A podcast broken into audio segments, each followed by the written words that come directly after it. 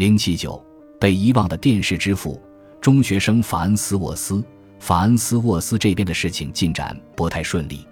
传送一条扫描线的清晰图像是一回事，把它变成一套成熟的娱乐系统就完全是另一回事了。哪怕是最基本的设备，也需要数百万美元的投资。显然，法恩斯沃斯没有这笔钱。听说了法恩斯沃斯的进展后，兹沃里金前去拜访。法恩斯沃斯以为美国无线电公司想要购买自己专利的授权，高高兴兴地把所有东西都给兹沃里金看了，包括怎样制作吸像管，这是他系统的核心元件。靠着这一帮助，美国无线电公司快速开发出了自己的吸像管。萨尔诺夫轻描淡写地告诉法恩斯沃斯。说美国无线电公司其实并不需要他的专利，但愿意慷慨地向他提供十万美元，以换取一切发明元素、专利、图表、工作模型和他实验室里的其他所有东西。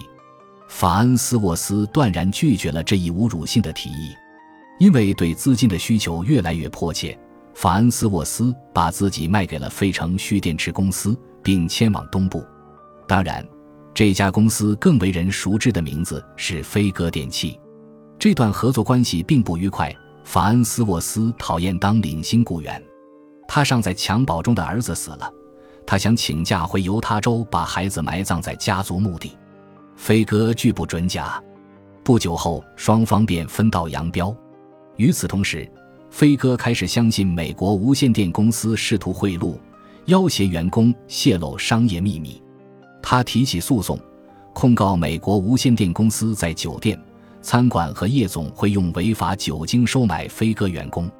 该案件最终达成庭外和解。这一切让法恩斯沃斯变得愈加偏执，压力也更大了。一两年前，他是个信心满满、阳光热情的青年，到了这时，却整天神色紧张，格外憔悴，连他的头发都是怒气冲冲的样子。他跟自己的原始股投资人争吵，断然拒绝与任何外人合作。最终，他以专利侵权为由，跟美国无线电公司打起了官司。萨尔诺夫从来不能忍受屈居人后，对那些胆敢挑战自己的人也从不手软。电气工程师埃德温·阿姆斯特朗发明 FM 收音机之后，萨尔诺夫便全力以赴地打压新产品。甚至让联邦通信委员会限制他的可用带宽。阿姆斯特朗上诉，结果被美国无线电公司愤怒的大锤打了个鼻青脸肿，律师也在法庭上把他牢牢拖住了好几年。这场战斗花光了阿姆斯特朗的每一分钱，还让他失去了健康。一九五四年，失忆又破产的阿姆斯特朗自杀身亡。现在。美国无线电公司向法恩斯沃斯挑起了相似的战争。他声称，法恩斯沃斯不可能在一九二二年就构思出了电子电视，因为那时他还是个十五岁的中学生，没有能力拿出这样一个连顶尖科学家和技术人员奋斗多年都劳而无功的概念。幸好，法恩斯沃斯的化学老师贾斯汀·托尔曼在法庭上拿出了原始的草图。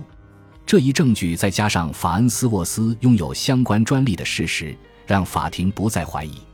一九三五年，法庭判定法恩斯沃斯是电视无可争议的发明人，这对孤独的发明家来说是一个惊人的胜利。美国无线电公司基本上对判决采取了无视态度。在一九三九年的纽约世界博览会上，该公司展示了一台完全基于法恩斯沃斯专利的试行电视机。但完全没有支付专利使用费，也没有获得许可。经过多年的扯皮，美国无线电公司答应付给法恩斯沃斯一百万美元，外加每卖出一台电视机的专利税。可法恩斯沃斯最有价值的专利到二十世纪四十年代末就到期了，而此时电视行业尚待起飞，他从没获得理当拥有的大笔财富。一九五零年。萨尔诺夫从美国无线电及电视制造商协会获得许诺，自此以后将他称为“电视之父”，称弗拉基米尔·兹沃里金为电视的发明者。法恩斯沃斯被从记录里一笔抹杀。法恩斯沃斯在缅因州退休后成了无可救药的酒鬼。一九七一年三月，他在酗酒、抑郁中去世。使人彻底遗忘了他。这年他六十四岁，《纽约时报》在讣告里没有称他为电视机的发明者，而是设计出电视的先驱。同年，萨尔诺夫以八十岁的高龄去世。发明了电视之后，弗拉基米尔·兹沃里金又帮忙发明了电子显微镜。